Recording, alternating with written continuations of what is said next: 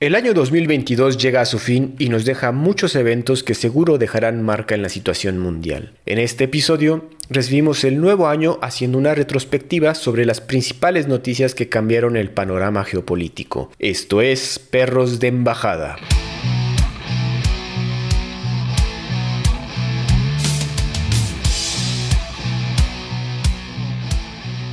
¿Qué tal amigos? Bienvenidos nuevamente. Yo soy Andrés Rojas, también conocido como Chad, y me acompaña mi coanfitrión, amigo y perro del alma, Santiago del Castillo. ¿Cómo estás, Santi? Feliz año 2023. Feliz año, mi Chad. Muchas felicidades a todos los que nos escuchan. Eh, pues aquí empezando el año 2023. Sorpréndeme, como dicen todos. Como dicen todos. Pues sí, ya se acabó el 2022, amigos. Estamos iniciando este 2023. Como dice Santi, les mandamos un cariñoso abrazo, todo lo mejor, las bendiciones y todos los buenos deseos que tengan este año. Sin embargo, también hay que voltear a ver para atrás, por lo que eh, no, no lo revisamos en nuestro cierre de temporada del año pasado, pero queremos hacer como un recap. Vamos a ver todo lo que, bueno, no todo, como que lo que más importante del año pasado, 2022, en cuestiones obviamente de geopolítica, ¿no? Hicimos las una mejores listita. noticias del año. las mejores, entre las mejores, entre las que no, entre las que a Hanti lograron enojar, entonces poco a poco vamos a ir viendo. Entonces, Eso no es muy difícil, ¿verdad? Pero no, obviamente, saben todos que cualquier cosa te prendes, Renizo. Pero pues, como les comentamos, tenemos aquí una lista, es bastante extensa. En algunas nos vamos a parar a platicar de más, como las cosas que nos gustan, y otras, pues nada más así de, de pasadita. Santi, ¿qué te parece si empezamos? Y yo creo que, pues creo que también lo comentamos el, el último podcast de la temporada pasada. Pues el evento más importante de 2022, ¿no? La, la invasión de Rusia, de Rusia a Ucrania, ¿no? Es lo que definió, yo creo, el 2022. Es lo que sigue definiendo toda nuestra pues toda nuestra vida, pues si quieres o no, todas nuestras relaciones internacionales. Santi, ¿cómo ves? sí, pues a ver, fue la, la- yo creo que, a ver, sin duda es la top uno de las noticias más importantes del 2022. Tan así que dominó los espacios informativos a nivel internacional todo el año, desde que empezó. Eh, hasta, digo, a la fecha sigue estando, ¿no? Y como, como, como lo llegamos a platicar varias veces, no creo que vaya a haber una solución pronta y creo que seguiremos escuchando de este tema durante un, un- tiempo más. Es Eh, correcto. me te voy a decir que hasta un, hasta un par de años más, pero este, obviamente empieza a, a- a- a diluirse la, la noticia entre comillas, ¿no? Es, es como, como aquí en México que ya estamos acostumbrados a las, el tema de los narcos, pues ya no nos, no, no- no nos asombran las cosas, ¿no? No, mames, Cuando empieza algo ahí, hay, hay una cosa muy espectacular, entonces sí te asombra, pero cuando es eh, día a día, pues ya como que lo sientes más de lo mismo. Es Sí, sí. desafortunado, pero es real. Y es un poco feo es pensar que ya estamos acostumbrando a que dos países estén en guerra y que esta invasión, una invasión haya creado tanto desmadre. Estaba buscando la fecha exacta, fue en febrero, creo yo, cuando empezó la invasión. Pero pues sí, como si se ha alargado, ha habido muchos desarrollos de tanto en la guerra, tanto a nivel bélico como a nivel pues relaciones entre los mismos países, ¿no? Apenas viste, ¿no? También la noticia, digo, hablamos del año pasado, pero recientemente Rusia pidió un, un cese al fuego para celebrar la Navidad, los muy cínicos. Entonces, obviamente Ucrania dijo, a ver, a ver, a ver, carnal, no, esto no, no, no es como que si estuviéramos jugando, ahora se- resulta que tú quieres una, un cese al fuego cuando no es cierto, no se puede, güey. Ah, mira, fue el 24 de febrero, la Rusia invade Ucrania. En una declaración Sí, matutina. Justo el, el Día de la Bandera aquí en México. Ah, eh, ¿ves? Sí, acuérdate tus efemérides. Exacto. También los tengo acá. Eh, sí, efectivamente, o sea, es, a ver, la realidad es que lo, lo hemos platicado mucho, ¿no? Es, es, es muy cínica la parte, la, la posición rusa, sin duda. Eh, y, y además se, se creen completamente entitled, ¿no? Es así como, yo tengo el derecho a, a hacer esto y como yo soy el que te está invadiendo, yo te puedo pedir una tregua cuando yo quiera, ¿no? No, este, Obviamente no, cabrón. tú no me das paz durante todo el año y quieres paz un día, pues no, güey, no, o sea, no es así, ¿no? Entonces, sí, y, y sigue habiendo noticias brutales. Yo justo acabo de ver una, una historia de un niño de 8 años que sobrevivió porque bombardearon el edificio y toda su familia se puso así como en bolita encima uno de encima del otro. Se murieron los abuelos, los papás, el hermano y solamente sobrevivió el niñito, el más chico, que tenía 8 o 6 años, una cosa así. No Porque todos los demás cuerpos protegieron eso, ¿no? Y fue así como que pues, despiértate entre cuerpos de tu familia No seas Y a vagar a ver a quién te encuentras y que lo encontraron los vecinos y que fue así. Y tus papás, pues se murieron en el bombazo. Este, No seas cabrón, güey. Ay. Bueno, estamos empezando las cosas con las noticias feas, pero ah, Santi ya me hice sentir mal, pero bueno. Ah, como dice Santi, no sabemos para cuándo termine esto. Sin embargo, pues va a definir, yo creo, pues el año pasado y si no es que este también, porque vamos a continuar con esta situación. Yo creo que esto puede ser el año en el que, que pase algo muy radical, en el sentido de que tipo Putin se muera o le hagan un golpe de Estado, una cosa así. O por otro lado se radicaliza hacia la contraria, o sea, es de, de que ya Rusia diga, ah, ¿saben qué? La shit, este, me voy sobre todo lo que pueda. Y que empiece a invadir los Bálticos, o que se meta en Moldavia, o no sé, una jalada así. Teorías Sí, empiezo a pensar que Putin se empieza a desesperar de que no, no, que no logra lo que él quiere, entre comillas, porque al final pues, si, su, su misión la está logrando, ¿no? Está desestabilizando, ¿no? Quieras o no, sí. Digo, por todos lados estamos res- resintiendo cualquier asunto. Y digo, ahorita lo vamos a ver con otros temas, pues todas las cadenas de suministro, toda la falta de granos, todo ese problema que como que creemos que ya se va normalizando, pero no, pues ahí sigue, ¿no? No, es, una reconfiguración a nivel mundial.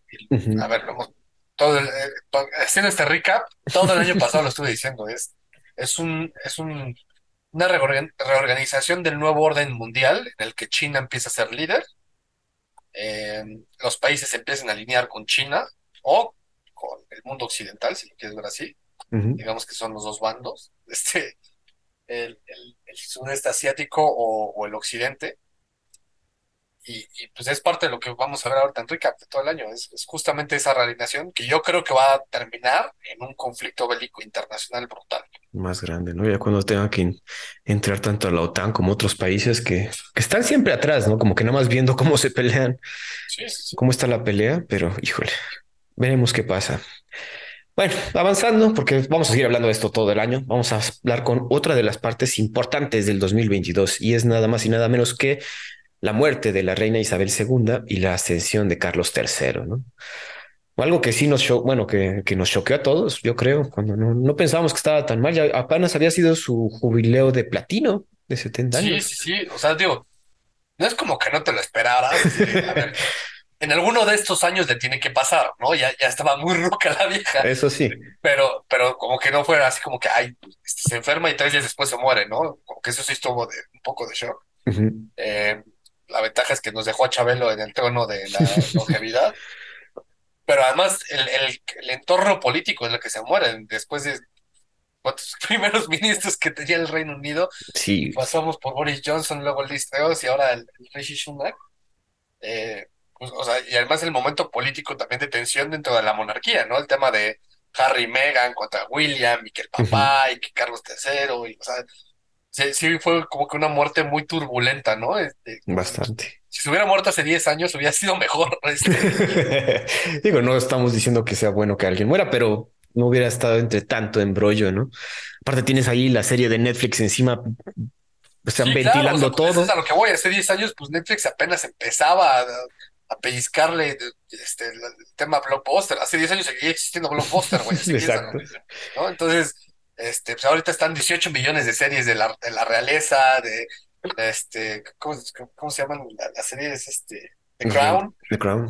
Eh, luego hay documentales, acaba de salir también el documental de Harry y Meghan. este, Acaban de sacar un libro también, uno de los dos, ¿no? acaban de sacar el libro de Harry, en el que Sí. dice que se drogaba. Este, ¿Ah, ¿en serio?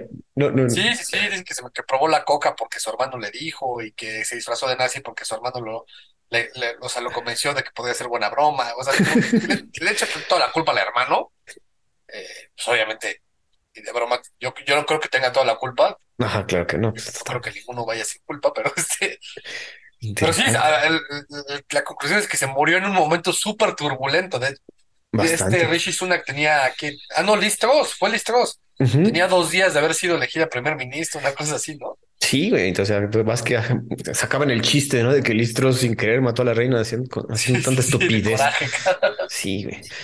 Pero bueno, por fin se nos fue la reina. Descanse en paz. La ascensión de, bueno, ascensión de Carlos III también, alguien que sabemos que no es muy querido por ni por sus sirvientes, bueno, ni por su pueblo, ni por, no sé, la gente internacional, sino que más bien lo toleran.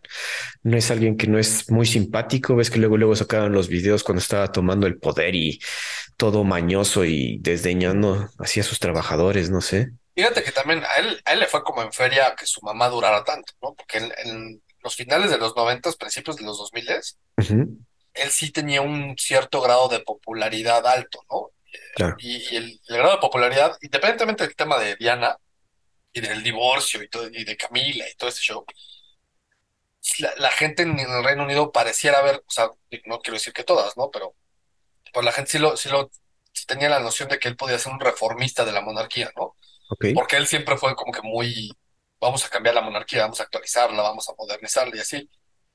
Y estaba en su cenit, o sea, tenía 50 60 años. Una cosa así. Hoy en día, pues ya le toca la corona, ya cuando él ya también está muy ruco, tiene tiene 70 setenta años, y tantos. modernizarla quiere decir adaptarla a los, a los ochentas, ¿no? Entonces, todo retrasado, güey. Un poco. Ya, yo creo que él ya está cansado, ya estaba harto, ya, ya no, ya nos, supongo que ya decía, bueno, pues ya, pues, el día que me toque, pues ya me tocará, pero ya ni ganas tengo, ¿no? Este, Sí, no, se ve todo desganado, pero bueno, ya le tocó aquí a Carlitos. A ver qué pasa. Digo, estaba empezando ahí a trabajar para sus 70 años el señor. Bueno, pero bueno, imagínate estar esperando que se muera por 50 años, güey, o sea, está cabrón. Que te den chamba después de esperar 50 años, güey, pues ya cuando te la dan dices, "Eh, este, yo tengo un hijo, güey, está jovencito, no quiere que más, más tiernito, más bien que, oiga, pasa el que sigue, porque prefiero yo echar hueva, no sé. En fin, vamos a salirnos ahorita ya de la, del Reino Unido para ir a otro evento que fueron las protestas de las mujeres en Irán, por si no se acuerdan, por el asesinato de, ay, se me fue, se me fue el nombre, Masalami, esta niña.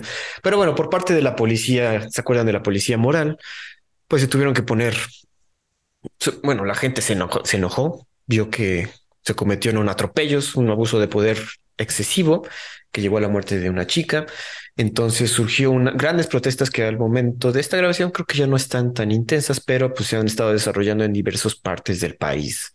Igualmente han estado pues jalando nuevos grupos de, de apoyo. Comentábamos alguna vez que estaban tratando de jalar a los petroleros ahí también para que apoyaran estas protestas y se siguen desarrollando y dieron mucho de qué hablar. Van varios muertos, van, ha tenido varios muertos y varios heridos, igual en todo Irán. Masa Mani, ¿no? Masa Amani, exacto, se fue el nombre, perdón, disculpe. Sí.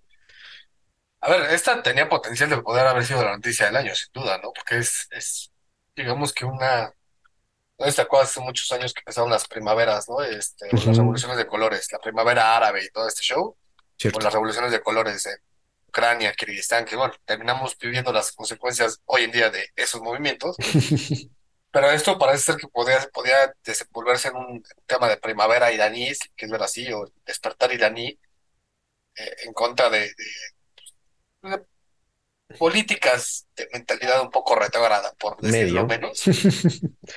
Eh, y, o sea, te, digo que yo creo que podría haber sido la noticia del año porque sí está haciendo un, un boom muy grande en Medio Oriente. El tema es que pues, obviamente llega a Rusia y te dice quítate que ahí te voy, ¿no? Este, Sí, mi, no mi es. noticia es más importante que la tuya. Pero todo lo que es Medio Oriente y el mundo islámico, es, este, esta noticia pues sí la, la cimbró fuerte, ¿no? Bueno, y ahorita también, como aquí haces el link entre Rusia e Irán, creo que no le conviene a Rusia que haya tanta protesta y quizás también debe haber ahí ciertas redes de apoyo para que Sí, por se supuesto. mantenga la estabilidad dentro de Irán. güey. Irán es un país, entre comillas, aliado de Rusia, ¿no? Irán, Exacto. Irán se jacta mucho de ser un país no alineado, ¿no? De que pues, yo estoy en contra de los gringos, pero los rusos tampoco me caen bien. Pero tras bambalinas, pues sí hay mucho apoyo ahí con los rusos, ¿no? Y, y así Claro. es como para los rusos. A los rusos tampoco es que te digan así, "Oye, apóyame abiertamente, ¿no? Yo- ellos no necesitan que tú los apoyes abiertamente, así de, ay, soy pro occidental o pro gringo, lo que quieras, ¿no? Es, tú de lo que tú quieras por este, al público, nada más que le, le portes para atrás, güey, tú sabes a qué te tienes, ¿no? Y me tienes que apoyar y ayudarme y mandarme unos misiles por ahí, o te pongo unos misiles por acá, o no sé. Ajá. Y así se maneja Rusia desde la época de la Unión Soviética, ¿eh? Ah, mira, pues digo, estrategia Sí, Roski. así, así la hacen. Pues, Digo, ellos no y... necesitan reconocimiento internacional, ¿no? De hecho, Mm, puso, me llamó mucho la atención porque estaba viendo yo la serie de, de Jack Ryan en Prime. Ajá, Todo está alrededor de un tema ruso, ¿no? De, de una restauración de la Unión Soviética y golpe de Estado en Rusia y así. ajá, Entonces, el- el- todo el, digo, no, no voy a spoiler nada, pero todo revuelve al- alrededor de la, del argumento de que los rusos, algunos políticos rusos, los más radicales, decían Rusia era el monstruo que mantenía el mundo despierto por las noches, pero ahora somos el teddy bear de los que, de que, que se bur- de los que los demás países se burlan. ah, Entonces, la idea es regresar a ser el monstruo, ¿no? ajá, Y, y la figura es, es lo que me llama la atención, porque Estados Unidos es así, no, síganme, yo soy el líder moral, yo por la libertad y yo te voy a ayudar, y o sea, como que la parte bonita, ¿no? Yo soy el angelito de la guarda. ujú, Y los rusos como que no es así, a mí no me importa que veas como el diablito que te está diciendo que hagas cosas malas. Yo quiero que me tengas miedo, ¿no? O sea, lo que me importa a mí es, es esa noción de respeto, aunque sea por las malas, ajá, Denme miedo, güey. y, y yo considero, sé de Rusia, que es muy cierto, ¿no? Es, al ruso no le importa que lo veas como ángel o como diablo, el chiste es que lo, que lo veas. Ajá, que te, que, que, que te voltees a ver al cabrón, quizá porque te está digas, pegando ese o no me meto con ese güey, ¿no? Es, Ajá. Con respeto por como sea, güey. Eso sí, la, todo el movimiento, bueno, toda la ideología rusa interesante. Pero bueno, regresando aquí a la protesta, ya me, me dejaste con la duda de Jack Ryan. Lo voy a ver, sí. está buena. Regresando a las protestas de Irán, yo creo que no han acabado. Obviamente, este es otro tema que va a seguir y pues a ver, como dice Santi, quizás esto se contagia y otros países de Medio Oriente pues toman iniciativa o toman ejemplo de lo que está sucediendo en Irán. ¿no?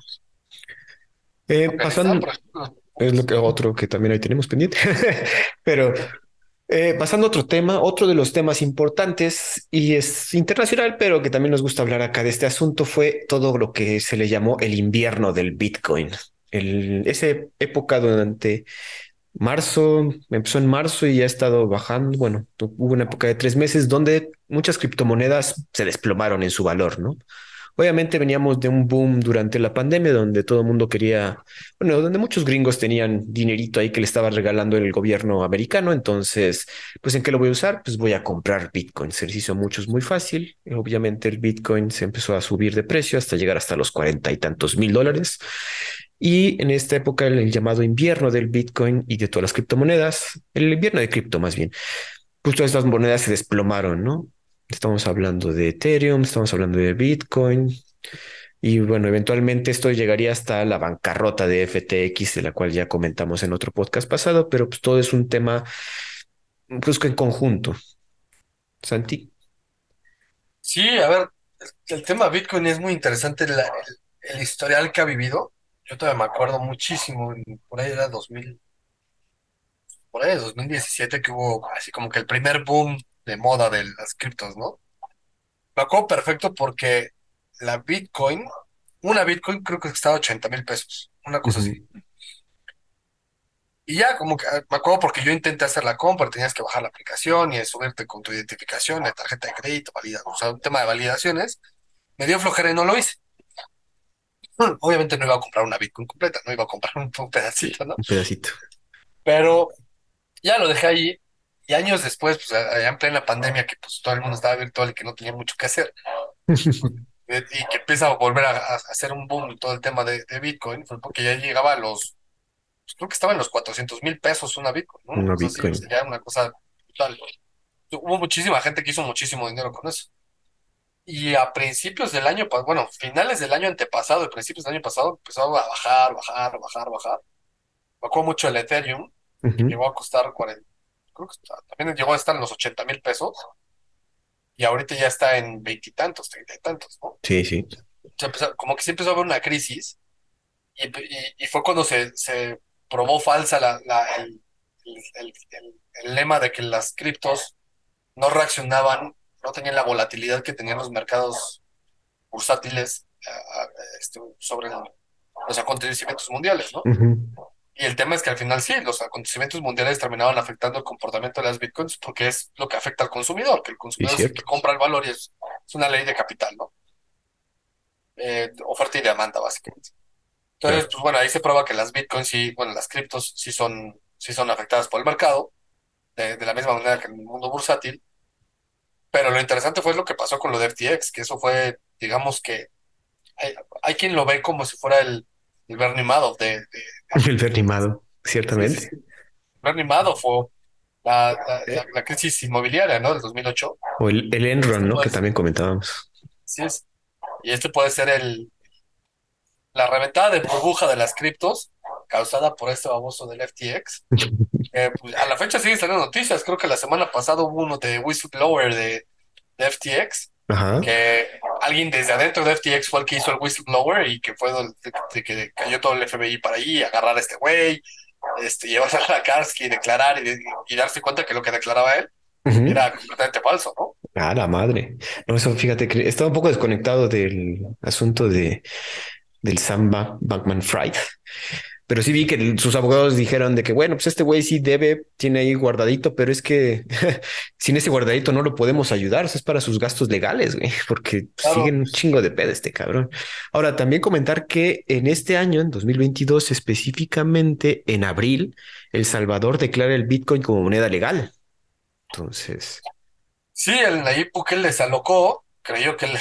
bueno, yo creo que no es mala idea, sobre todo cuando tienes un país que está monetizado en dólar.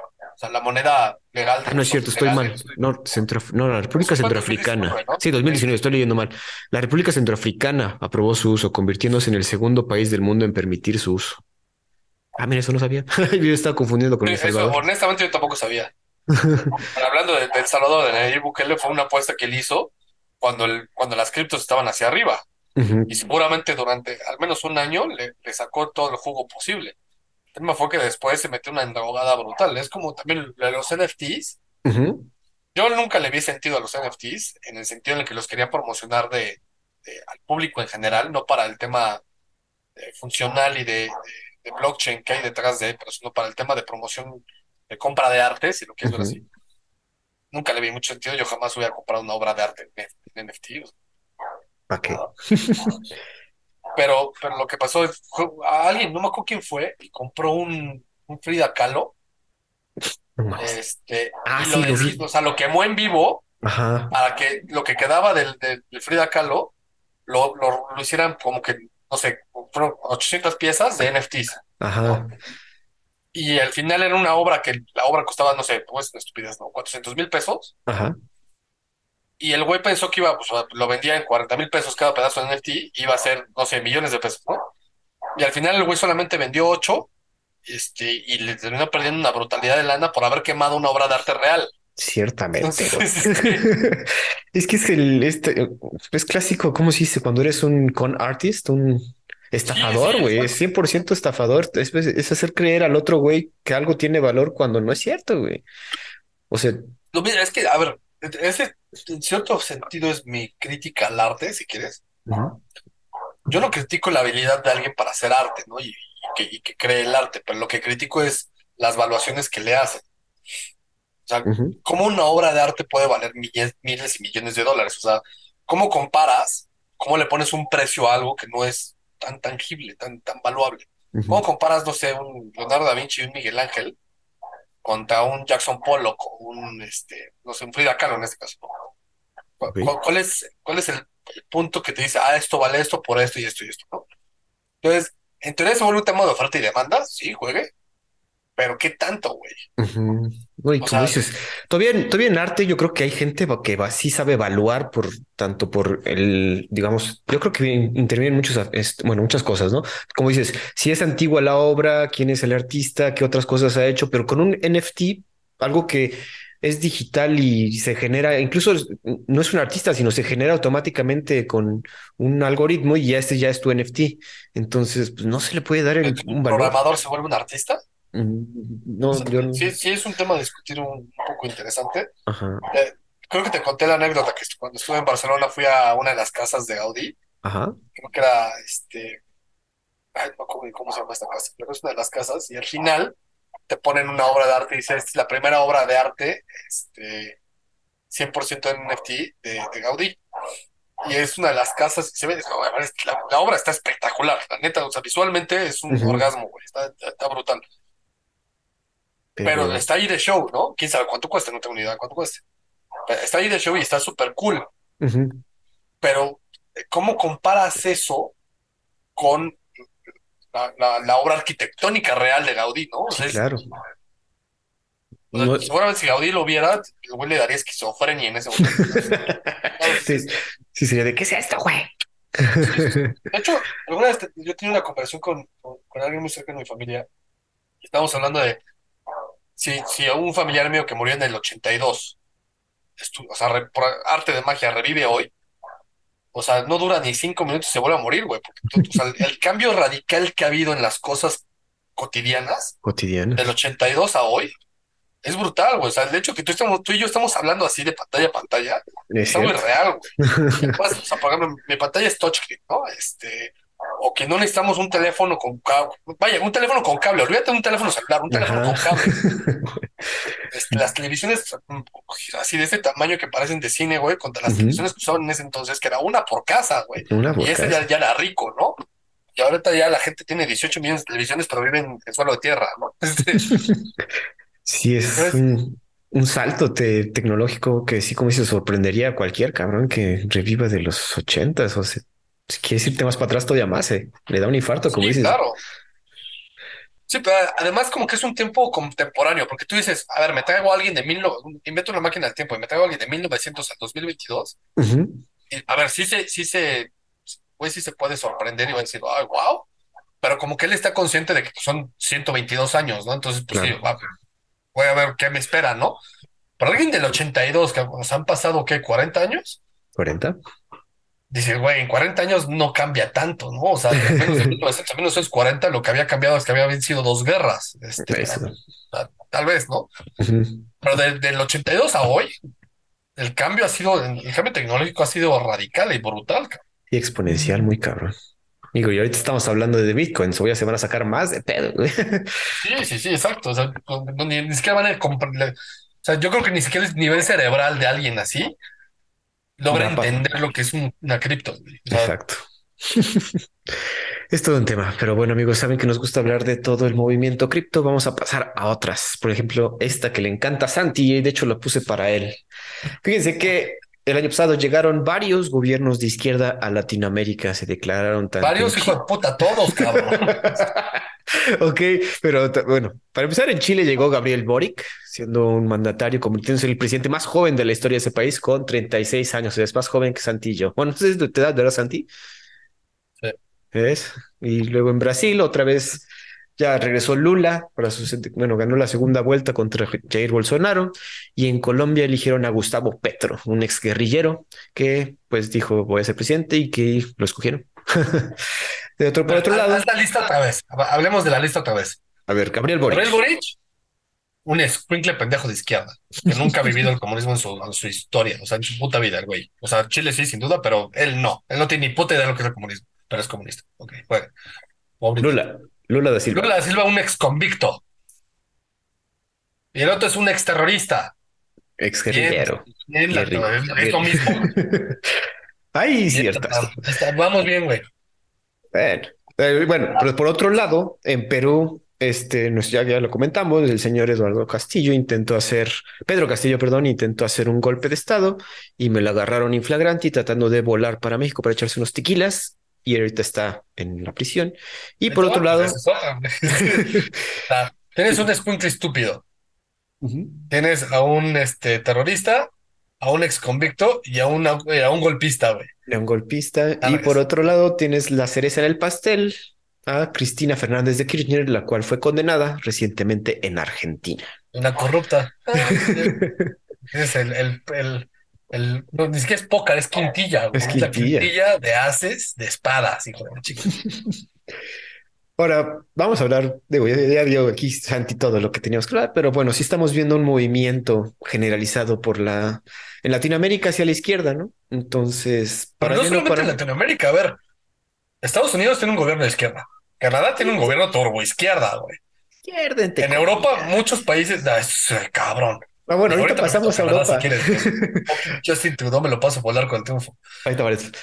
Pero... en Europa también hay, hay muchísimos gobiernos que empiezan a ser de izquierda. El tema es, y justo estaba, estaba yo haciendo un análisis de esto, y de hecho estaba intentando escribir un paper al respecto, de cómo la diferencia entre la izquierda occidental llamémosle de, de primer mundo, contra la izquierda, en este caso latinoamericana. La izquierda latinoamericana es- le está pegando a la economía. O sea, el primer modelo este, político que tienen los, los gobiernos cuando llegan a la izquierda en Latinoamérica es vamos a cambiar el modelo económico, ¿no? Y entonces hoy estamos viviendo las consecuencias de esa estupidez que están haciendo de joder la economía. Y entonces es un tema económico. Por la izquierda en los países, en los países occidentales del primer mundo, llamémoslo así, no, no, no quiero usar la palabra primer mundo, pero Europa, Estados Unidos y Canadá, lo que están haciendo no es un tema económico. Sin duda tiene sus, sus tintes económicos, pero el principal motor que mueve la, la, la, la política de izquierda en esos países es un tema social. Ok. Y eso es muchísimo más peligroso y muchísimo más profundo, güey. Económico, ¿tú Porque allá te estás metiendo con un tema de free speech, con, o sea, con libertad de, de, de, de pensamiento y de, y de, ¿cómo se dice? De Expresión. libertad de expresión. Y con un tema de adoctrinamiento, güey. Porque en Latinoamérica, sin, sin duda existe un tema de adoctrinamiento, pero, pero no está tan impregnado porque hay ciertos niveles institucionales que no lo han permitido en Latinoamérica, que, en- que, en, que en Europa y Estados Unidos y Canadá está siendo brutal, güey. Que bueno, ahí Bueno, a, mí, a mí me está dando pavor lo que le está pasando a Canadá, güey. Es- Dices, güey, Canadá era los buena onda, los que piden perdón cuando saludan y así. Y hoy es, güey, ni de broma, ni aunque me paguen, me voy a ir allá, güey. Qué puto miedo, cabrón. Bueno, pero ahí yo, la, también una de las diferencias que diría entre esas dos izquierdas que mencionas es que la izquierda de primer mundo ya está acomodada y no le, o sea, no le interesa, no es que no le interese, sino no tiene tanta necesidad de un desarrollo económico como la izquierda subdesarrollada que tenemos en Latinoamérica, ¿no? Entonces, por eso yo creo que es esa divergencia de que en, en la en la izquierda de primer mundo es más, como dices, de adoctrinamiento y de hay que alinearnos a esta nueva ideología, mientras que la izquierda de Latinoamérica es más de vamos a mejorar la economía del pueblo, como dicen todos No, aquí. yo creo que, honestamente, yo, yo creo que lo tienes mal. Yo creo que la izquierda en, en, en Europa, Estados Unidos y Canadá ya está derrotada por el modelo económico y se dan cuenta que no pueden ser 100% comunistas o 100% Ah, eso sí. socialistas, ¿no? Entonces, se adaptan y se, se, se hacen una metamorfosis en un tema que ellos le llaman socialdemocracia, que eso es una reverenda mamada. Entonces dicen, sí,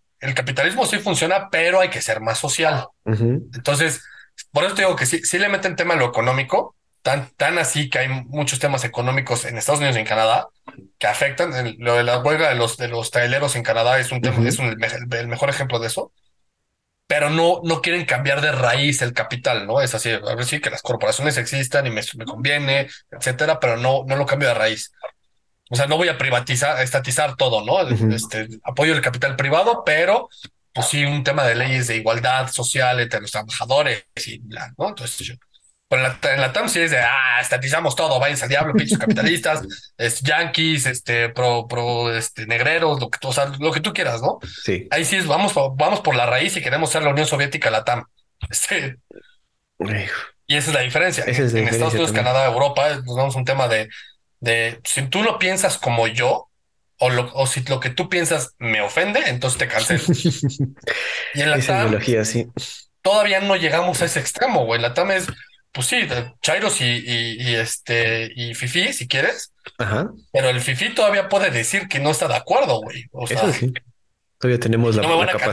cancelar o no me van a meter a la cárcel o quitarme mi licencia para vender seguros porque se me ocurrió decir algo en contra del presidente. O sea, es- y Es eso correcto. pasó en Canadá. güey. Este, Eh, bueno, ahorita que ya poniendo en, pasando a nuestro siguiente punto, fíjense que por otro lado, digo, aquí tenemos en Latinoamérica mucho gobierno de izquierda, pero sin embargo en Europa se ha desarrollado una extrema derecha en diferentes países europeos. Hablamos en este podcast que en Italia llegó Giorgia Meloni como nueva jefa de gobierno. En Suecia, el partido de extrema derecha se, se establece como la segunda fuerza política del país. En Hungría, el partido de Víctor Orbán ya va por la cuarta vez consecutiva que se mantiene en el poder. Y en Francia, recientemente, pues Le Pen y su partido, Marine Le Pen y su partido se establecen como mayoría en lo que sería su congreso, ¿no? En, pues aquí vemos como las dos caras de la moneda, Santi. Digo, aquí yo también quería comentar que en estos gobiernos de izquierda latinoamericanas se puede formar como un bloque, ¿no? Y es lo que está haciendo, yo creo, tanto Petro con Boric, con los que ya estaban ahí, tus compadres, ya sabes, los maduros, los... el sueño de Chávez, hacer lo del ALBA, ¿no? Ajá. Nación latinoamericana, bolivariana, de no sé qué mamadas, este. eh, Era el sueño de Chávez, y, y que según él era el sueño de Bolívar. Según él. Que según esto Bolívar era comunista, ¿no? Bolívar no tenía ni puta idea de lo que era el comunismo y el capitalismo, pero bueno. Eh, a ver, yo lo- te lo comenté en algún punto. Cuando tienes una extrema izquierda tan radical, la única consecuencia que va a partir de ahí va a ser una extrema derecha súper radical, Que también es igual de mala y a veces hasta peor, ¿no? Y es lo que estamos viendo en Suecia, Italia, Hungría y, y, este, y Francia. Francia tiene un presidente de izquierda, pero una mayoría de derecha. Cierto. Eso hace que el primer ministro sea el más poderoso. ¿Te acuerdas que te platiqué del sistema Sí, francés? Que sí, sí, me se dijiste. llama semipresidencial. Entonces, el, el primer ministro es el que verdaderamente gobierna a nivel, a nivel interior. Ok. Entonces, pues realmente, actualmente, pues pueden tener un presidente de izquierda, pero realmente el gobierno está llevando a la derecha. Entonces, es, eh, es, es una consecuencia completamente natural de- del radicalismo de izquierda que ha habido en, eh, que está barriendo a todo, a todo el mundo occidental, ¿no? Y es, yo creo que es en parte, o sea, es este, este movimiento izquierdista que está, que está viendo es en parte por un disconfort social creado por el propio capital, o sea, la, la democracia capitalista setentera, ochentera, noventera, Ujú, generó una burbuja tan grande a nivel económico en los noventas, que cuando esa burbuja se reventó y la inflación explotó, se volvió un, pro- un problema que discriminó a los más pobres. O sea, los hizo perder más de lo que, de lo normal. Hay un, hay un dato que es brutal. Hoy en día existen menos pobres que hace 20 años. Y, es, y hoy en día existe más gente que hace 20 años. Pero los pobres de hoy, hace 20 años, no necesariamente eran pobres. Y ese es el tema, ¿no? Y ese disconfort social se ve reflejado en el, en el- y el mejor ejemplo de esto es, por ejemplo, esta- una generación antes de nosotros, nuestros papás, era más fácil que ellos accedieran a comprar una casa a- o un coche a lo que nuestra generación puede. Y eso genera un disconfort social y una melancolía sobre modelos que siempre han fallado, güey. El comunismo nunca, nunca ha sido exitoso, siempre ha sido un fallo. Entonces te genera esa melancolía y dices, bueno, pues si el capitalismo no está funcionando, ¿cuál es la, cuál es la alternativa? Y lo único que saben es, pues, ¿qué había en los 50, en los 60? Ah, pues, comuni- ah, pues eso, vamos a intentarlo, güey. Bueno, que también no es ni tanto melancolía, sino es como aspiracional de que, güey, quizás este modelo no es para nosotros, quizás el otro sí, porque quizás no le sirvió a mis a mi a generaciones de los 50, pero sí nos puede servir ahorita con la tecnología que tenemos. No sé, quizás estoy otra vez aquí diciendo quizás alguna estupidez, pero no lo veo tan como melancolía, sino como aspiracional de, como decías, ayúdame, señor gobierno, de esta forma, Claro, ¿no? Con este, sí. con este modelo que, que me, que, quieras o no, sí se dio mucho en las universidades de Latinoamérica, especialmente, se mantuvo ahí. Bueno, no, en Estados Unidos es, es del, de lo- Jordan Peterson de lo que se queja es, es justo de eso, ¿no? La radicalización de la educación universitaria en, en Estados Unidos y Canadá es, es, es, es ese semillero que empezó en los 80s, 90s de, de exiliados comunistas, o sea, de pues ya, ya, ya perdieron, ya están derrotados, y entonces, pues bueno, me pongo a dar clases sobre lo que yo sé. Y entonces se volvió un semillero de ideología izquierdista brutal, que es lo que estamos viendo hoy en día. Y eso conllévalo también con un, con un paradigma social psicológico del tema de cómo tus papás te educan claro. y cómo el- la generación antes de nosotros nos educó a nosotros como no te preocupes, tú eres especial, tú te, de- tú, tú te mereces todo, nadie merece menos que tú, este, o más que tú, etcétera. Entonces, esta generación se volvió una generación de cristal porque todo le molesta y todo lo ofende y todo te hace sentir malo. Y si tú no me respetas, entonces no soy especial. Y entonces, o sea, güey, súper, súper poco evolucionado el pensamiento porque se vuelve completamente individualista y buscas as- colectivizarlo, güey. Eso es lo que está brutalmente irónico, que Para que, es un sentimiento completamente individual para colectivizar. para que todos también sientan lo mismo Y que es súper contagioso, güey. Pues sí, digo, en ciertos países, como mencionas, sí, yo creo que todavía estamos ahorita latinoamericanos un poco más resguardados, hasta por cierto, por nuestra cultura un poco machista, por ahí nos mantenemos un poco protegidos quizás, pero sí el hecho de que la gente se sienta en países primermundistas donde ya tienen todas sus necesidades cubiertas y ahora tengan, busquen algo de qué quejarse, pues yo creo que también Es, eso es- es afecta. justamente es lo que tú estás diciendo, es así de, a ver, la sociedad de Los Ángeles, por ejemplo, o sea, ya en, en Los Ángeles ya tenían Santa Mónica, entonces el show ya era súper liberal y ya la droga y así. ¿Y, y ahora, ¿y ahora de qué me voy a quejar contra el gobierno? ¿Qué vamos a hacer? Ah, ya sé, güey. Agarramos eso y me quejo de todo, güey. O sea, y se empieza, o sea, eso sí como que ya estás tan aburrido con la vida que ya no tienes absolutamente nada que hacer, que tienes que encontrar algo de qué quejarte. Exacto. Bueno, una- date cuenta, es, es el querer que, que todo el mundo viva como tú vives. una estandarización, pero que no tiene por qué ser, güey. Te voy a dar un dato muy, muy brutal que yo acabo de leer hace muy poquito. Más del 75% de la población mundial está en contra de los homosexuales. Algo así de tan cabrón. Ajá, nada más cuenta a los chinos y a los indios. ¿Cuántos son? Ok. No, no, no porque yo esté en contra, güey, porque diga que está mal, güey, pero el, el tema es, el mundo está en contra de eso.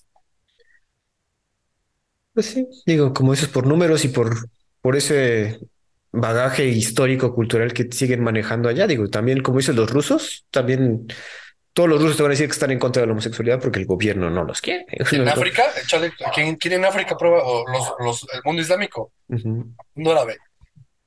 Eso está cabrón. O Digo, sea, es, es que, net, haz cuentas, güey, el mundo entero tiene una tendencia en contra de. Obviamente, esa, esa parte del mundo en el, en el en Occidente lo vemos como retrasado, ¿no? O sea, eh, África, este, el mundo árabe y muy- una muy buena parte de Asia, los vemos como que están pasos atrás de, de Europa y muchas veces de Latinoamérica, ¿no? Entonces, pues sí, están, son, están viviendo en, en otras épocas, ¿no? pero- que no, pero sí. La realidad es que el mundo piensa así, sigue pensando así, güey. Es de temerse eso, digo. La verdad, somos tantos ya que sí, con esa estadística sí, y sí la creo, porque somos, apenas leí que sí, los humanos somos medio pendejos para, para manejar estadística, ¿eh? Porque si no nos imaginamos a ciertos números, ¿no? Claro, pues es, normal. Este, Pero bueno, seguiremos comentando acerca no saben sumar, güey. Digo, no tanto. Eh, Decían más que las, la estadística se nos dificulta, pero sí, tiene razón. Hay gente que ya prefiere sacar la calculadora del celular que hacer una, sum- una suma sencilla. güey. Pero bueno, seguiremos hablando de estos complejos. Esto es muy complejo. O sea, no, digo, aquí lo tratamos muy de pasadita, no somos ni expertos ni nada, pero es lo que nosotros pensamos, vivimos y observamos en, en cuestión geopolítica más que nada, ¿no? Sí, sí. Nos vamos a lanzar a... ¿Perdón? Vamos a lo que sigue, porque si no me quedo yo aquí hablando de eso Exacto. todo el día. Fíjense que hubo varios sucesos en China. En principio, podemos, los dos están como linkeados. De entrada, volvieron a elegir a Xi Jinping para su tercer mandato. Le dieron su voto de seguimos bien, todo está chingón. Él siguió con sus mismas políticas de cero COVID. Dijo que eso, bueno, eso fue lo que dijo en la, en su. En su ceremonia de reelección. Vamos a seguir con las mismas cosas, vamos a seguir siendo chingones los chinos. Sin embargo, como a las dos, tres semanas, sucedieron unas protestas inéditas en todo China, ¿no? Donde cier- ciertamente ya todo el mundo estaba harto de estar encerrado. Justamente estaban viendo que nos estábamos juntando para ver el Mundial de Fútbol. Gente ahí sin cubrebocas, todos juntos festejando, viendo gente jugar fútbol. Y los chinos dijeron, oigan, ¿por qué nosotros seguimos aquí encerrados, güey? O sea, no puede ser que llevamos aquí dos años, cada que el gobierno se le antoja o, ve que uno o dos contagiados, todo el mundo a sus casas, ¿no? Y podíamos cerrar incluso ciudades enteras, y esto obviamente a todo, bueno, bastante gente china, pues lo sacó de onda y decidieron salir a las calles a protestar. Y pues protestas que no se veían tan, bueno, en 20 años de China no se habían visto este tipo de protestas, güey. Desde lo de Tiananmen Square, ¿no? Una cosa así. Más, o- más pues, lo estaban comparando básicamente. Sí, además el tema de Xi Jinping de su reelección estuvo interesante porque hubo varios días que estuvo desaparecido güey y ya había como rumores y, este, y noticias de que tal vez le habían hecho un golpe de estado al güey, ¿no? Ajá, ves, comentamos. Así es, entonces pues estuvo, estuvo extraño, pero pues bueno, eh, lo eligen al, al nuevo líder del mundo no libre. Este, y lo de las protestas, pues sí, también tomemos en cuenta que vivimos un, un encierro de dos años, tres años, todo el mundo, y la gente se volvió loca. La verdad, la- sí. todo el mundo se volvió loco, güey, todo el mundo se le botó la canica. A todos nos afectó de cierta manera, güey, ciertamente. Entonces, Ahora- ponse ahora-. Esto es, esto tuvo consecuencias, estas protestas, porque obviamente después de ver estas protestas, hasta el mismo gobierno chino tan autoritario y dracónico que lo conocemos, dijeron, órale va, vótense y salgan y hagan lo que quieran. ¿Qué pasó? Y Pues volvió, y volvió a salir el, el COVID en China, entonces volvieron a encerrar. Este, volvió un Pues, tema de, de- de- de- de- de nunca acabar, ¿no? Este pues, círculo vicioso. un poco círculo vicioso, pero pues como que también yo creo que China no planeó, o sea, Chin- lo- todo el gobierno chino sabía que se tenía que abrir, pero no planeó para, oye, tenemos que eventualmente reabrir el país, güey, ¿cómo lo hacemos? Y hacerlo así de golpe yo creo que les afectó con lo que están viviendo ahorita, ¿no? Sí, sobre todo que ta- estaban viviendo situaciones de política exterior un poco interesantes, este, y que, y que en teoría afectaban directamente al gobierno chino, dígase Taiwán, por ejemplo, Ajá. este, el, el tema, de- el tema también de Hong Kong, este, también es un poco más liberal, digámoslo Ujú. así, más capitalista, sin duda. Y, y pues cuando tienes, cuando estás haciendo este tipo de políticas y además adentro estás teniendo implosiones, este, pues sí, sí, sí como que te desestabiliza, ¿no? De hecho, por eso salía la, la duda de si le habían hecho el golpe de Estado a Xi Jinping, ¿no? Claro. Entonces, eh, interesante sobre todo cuando le está pasando al, al, al- al líder, bueno, al gobierno, de- que es el, el líder, el nuevo líder mundial, ¿no? Sí, pero- quien niega que China es el nuevo líder mundial es un imbécil. Que, bueno, ya lo veremos porque también esto, esta etapa va a definir mucho el, el- la forma en que se va a llevar la política china. Entonces, está en veremos, yo creo. Sí, sí, sí, sí es líder del mundo en ciertas partes, pero no sé, hay que ver. En fin, ¿algo más sobre China, Sandy? No, ¿verdad? Pues mucho, o sea, platicamos de, de los países que ya son su primer socio comercial es China. este, Ajá. a ver, Bueno, estoy seguro que este año también hablaremos mucho de China. seguro sí. Digo, durante también de China también fue la visita de Nancy Pelosi a Taiwán, que puso ahí como todos con el, Con los pies, con con los los pelos pies- de punta los y pelos de punta, no pasó nada, todo estuvo, parece que estuvo bien. Sin embargo, no lo vi en el artículo que leí sobre los eventos más grandes, pero yo sí lo consideraría porque sí, por un momento estuvimos de, oye, ¿qué van a hacer estos cabrones? Pero, sí, empezaron a movilizar por portaaviones los gringos y los chinos. y no sé qué. pero bueno, veremos qué pasa en China. Obviamente siguen ahorita en problemas y veremos qué pasa. Saltamos a Estados Unidos, aquí a los vecinos del norte. Saludamos a Joe Biden que está aquí de visita echándose unos taquitos, yo creo. con Trudeau también ahí. Fíjense que se llevaron a cabo las elecciones intermedias de Estados Unidos para renovar todo lo que sería su Congreso y su House. Entonces, ya comentamos acerca de todo lo que sucedió ahí. Se supone que los, pues, los republicanos ganaron bastante, pero no todo lo que querían ganar. Ahorita viste todo el desmadre con McCarthy, que no pudieron escoger al Speaker of the House por 14 Ah, veces. sí, vi que había todo un tema, pero no, no, no, O sea- no se pasó hoy algo. No, ya los, ya los escogieron después de 15 veces, güey, o sea, 15 Ah, votos, sí, güey. ok. Ajá, yo pensé sea, que dijiste de hoy y yo así de ¿qué pasó? No, bueno, no hoy, pero esta semana. Pero no se pusieron, o sea, ganaron, nos ganaron la mayoría los republicanos, pero tienen que escoger un Speaker of the House, el que va a hablar por parte de Sí, sí, todos, sí. ¿no? Pero eh, pues, tienen que escogerlo y había una ala extrema de los republicanos que no quería Kevin McCarthy, entonces no, no lograba ganar el voto de todo su partido para poder ser Speaker. hecho O sea, la, la vez que más tiempo se han tardado en escogerlo, con más rondas han hecho desde 1800 y algo. Ajá, desde 1800, o sea, cuando de güey todavía ni había, escribían con papel el desmadre, güey, o sea. Sí, ni siquiera eran creo. 50 estados, güey. Sí, güey. Entonces, digo, ahorita ya tienen la casa, la, la- ya tienen el Congreso, entonces, pero pues pónganse de acuerdo, cabrones. A ver, ¿tú, tú quién dirías que ganó las elecciones intermedias? ¿Los demócratas o los republicanos? No, pues es los republicanos, pero por un margen muy pequeño, ves que lo comentamos. Sea, en teoría ganaron, ganaron por número, Ujú. o sea, hay más, llamémosle congressmen en- y senadores este, republicanos, pero en teoría la elección la ganan los demócratas, porque redujeron la, la, la distancia. Ok. No Ah, sé si pues, me explico. Pues digo, pues, eh, hay que recordar que la política gringa es un embrollo. Entonces, pero pues, San- Santi aquí nos convence. Por otro lado, a pesar de las elecciones intermedias, digo, algo más que quieras comentar sobre eso, no, no. Vamos a ver cómo se desarrolla. No, las elecciones, pues a ver, cuando tienes un presidente de papel. Oye, hay que ser honestos. El año pasado estuvo Biden de presidente y no hubo tantos pedos. güey. Híjole, Sé, sé honesto. chicos de pedos, güey. No, pero pues, o sea, ¿cuántas veces viste así a Biden en comparación con Trump en, el- en las noticias haciéndola de pedo?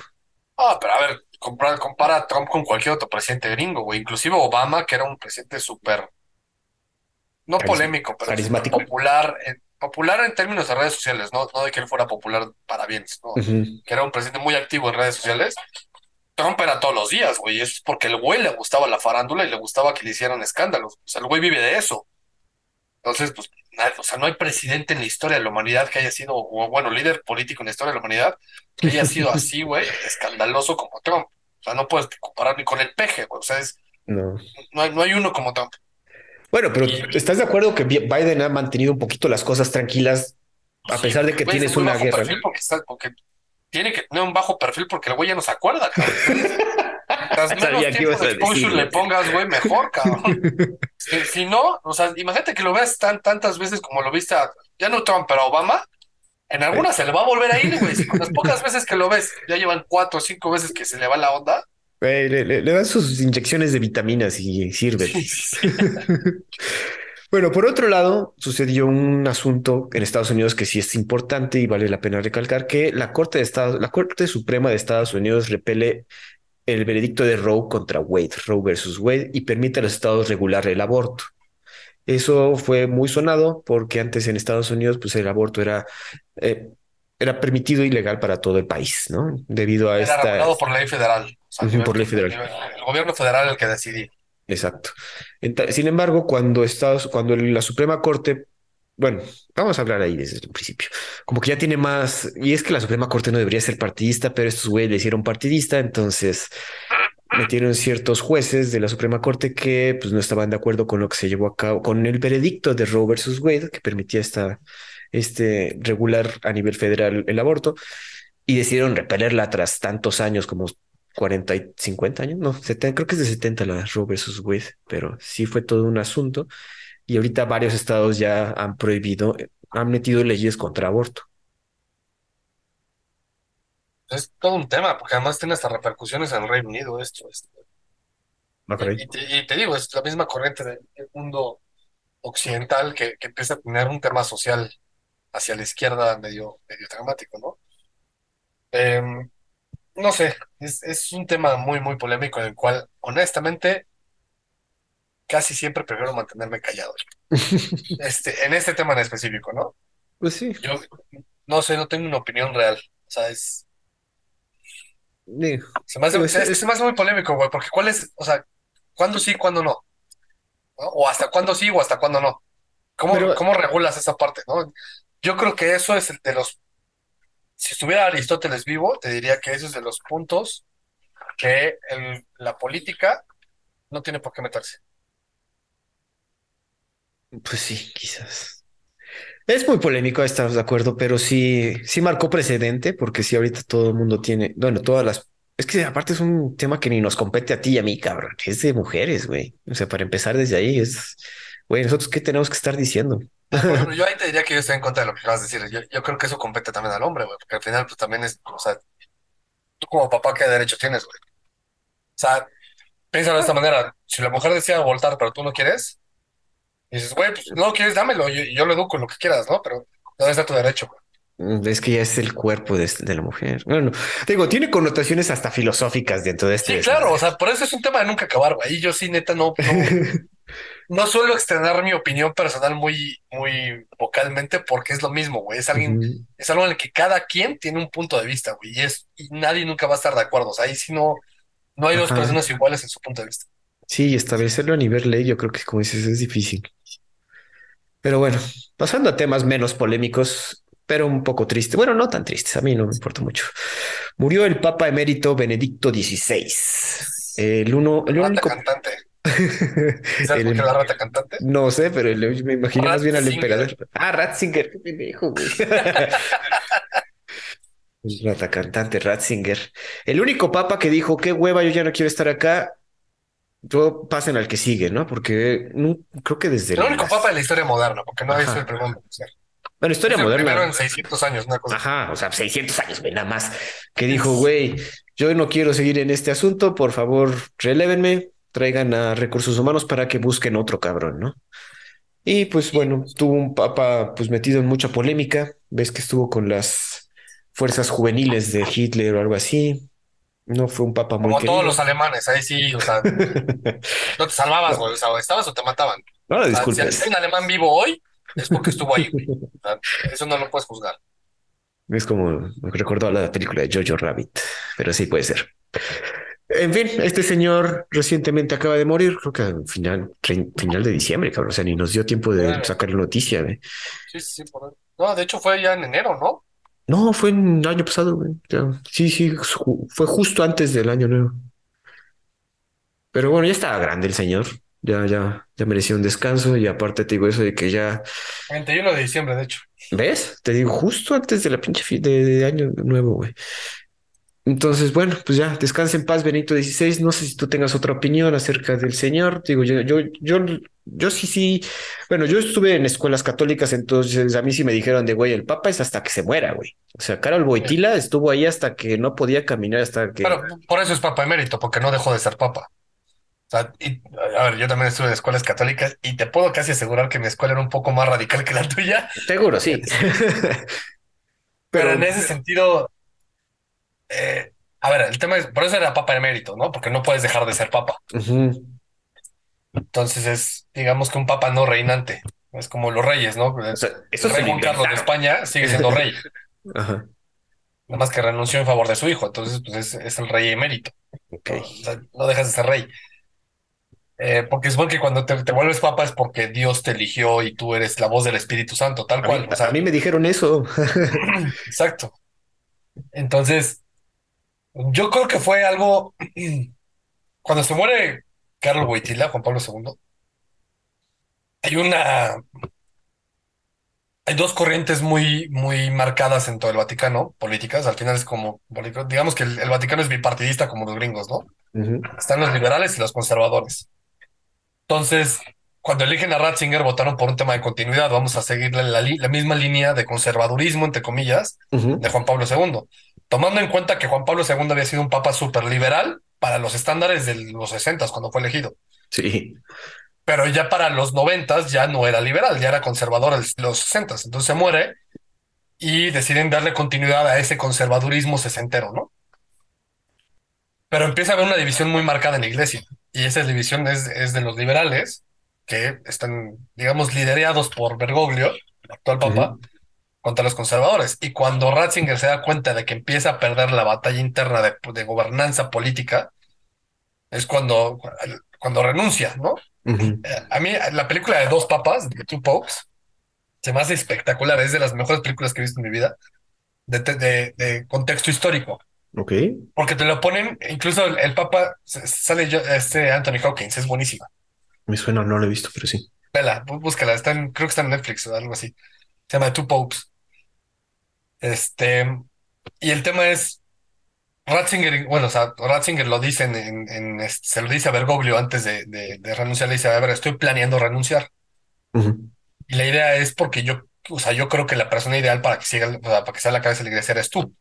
Porque tú eres el, el, líder de esta ala, este, y es el ala que está dominando, y la iglesia está perdiendo fieles a, o sea, pues está, estamos liqueando como iglesia, ¿no? Ya hay iglesias vacías, este, hay muy pocos sacerdotes, los católicos ya les vale madres, entonces si, si se abre un poco más la iglesia tal vez eres tú, porque yo no me encuentro en capacidad de estar en contra de mis ideales y no puedo hacer eso, ¿no? O sea, sería ir en contra de mi, de mi, de mi propia ideología, de lo, de lo, que yo creo.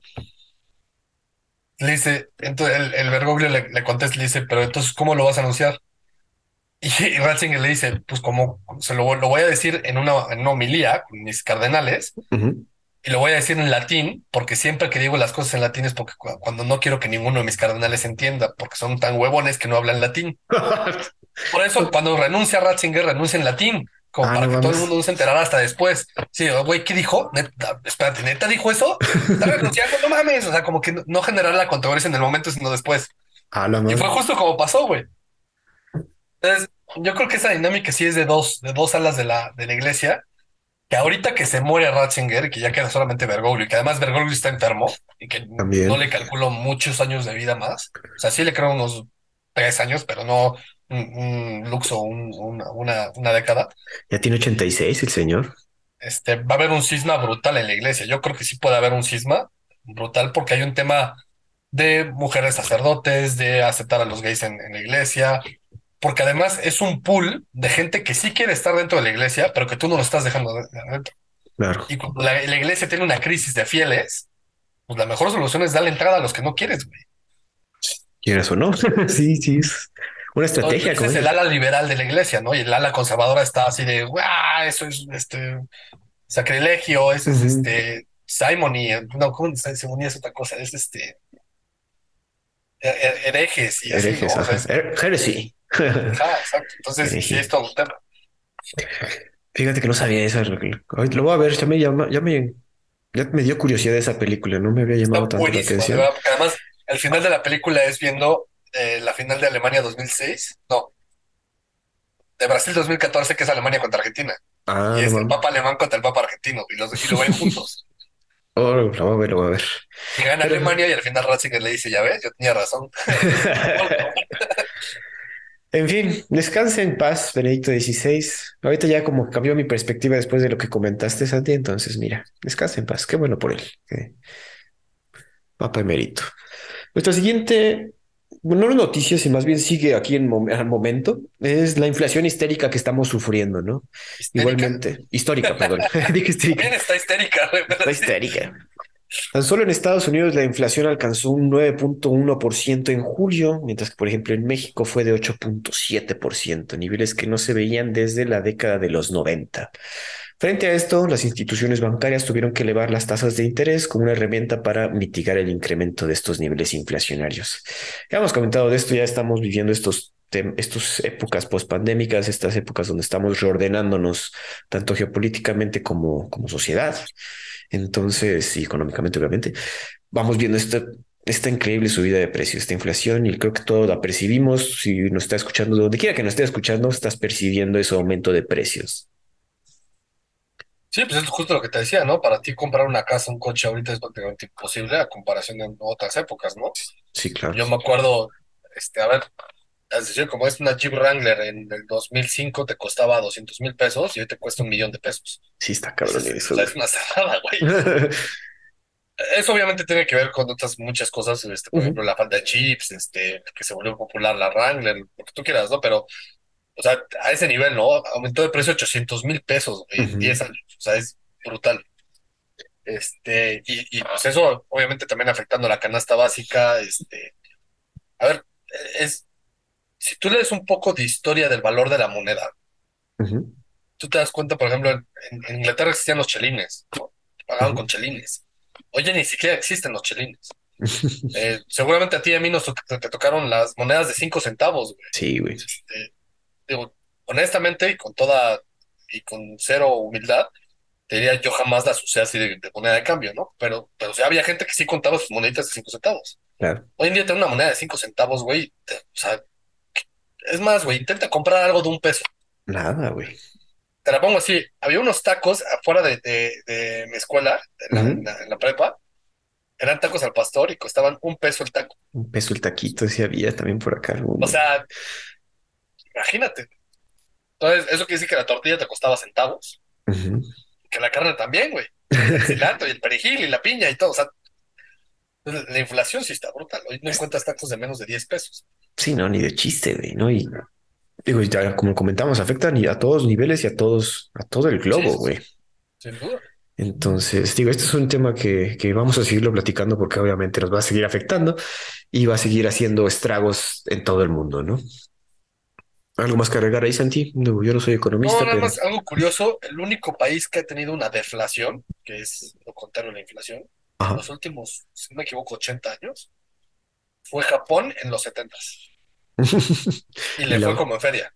¿A O sea, poco? cualquiera diría, pues es que la inflación, entonces hagan deflación. No, o sea, tampoco es la solución. Tampoco sirve.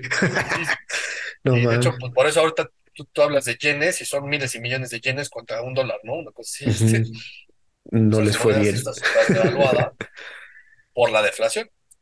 Ahorita hablando de monedas, ves que están diciendo que estamos ahorita como de a 19 pesos el dólar, güey. Estamos que hay que comprar dólares ahorita, que vino a visitarnos tanto Biden como Trudeau. Ahí esa buena, esa buena amistad. Mira, desde que ganó el peje te llevan diciendo eso y, y la gente que sí compró dólares por pánico ha- le ha perdido dinero.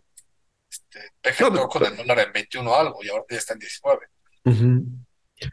Yo digo, es como comentario al aire, digo, no, no, ahorita no sé bien exactamente por qué sucedió, por qué estamos tan bajo. Alguien está ahí haciendo algunas cositas, pero bueno, hablando de inflación. En otro tema, y es algo que nos gusta mucho a Santi y a mí, es Twitter. Fíjense que cambió de mando y ahora sí está nuestro compadre Elon Musk dedicándose al mundo de la red social llamada Twitter, en vez de estar gastando su tiempo en algo valioso como mandando, mandando cohetes a Marte, que ahí sigue, pero pues debería enfocarse más, yo creo.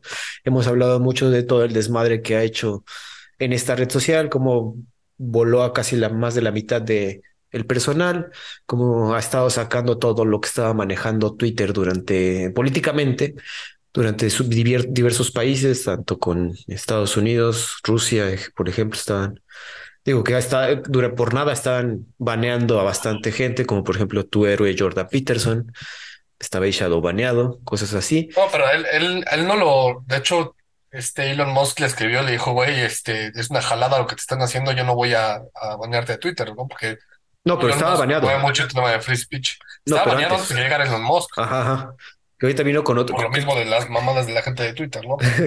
que en un principio Elon Musk llegó con esta idea de ser más abierto y free speech todo y lo intentó moldear, pero sí se enfrentó contra un, un bloque duro, como dices tú, muy progresista, que ha estado, no digo tumbando sus políticas de nuevas dentro de la empresa, pero sí le ha, le ha puesto un, un topecito por ahí. Las de poder de Estados Unidos, desde mi perspectiva, y ese sí es un juicio personal, eh, son, son muy progresistas, güey. Hollywood es súper progre, este, y, y, eso ha generado que mucha gente lo siga, ¿no? Porque si tú lo ves, pues, te están adoctrinando, güey.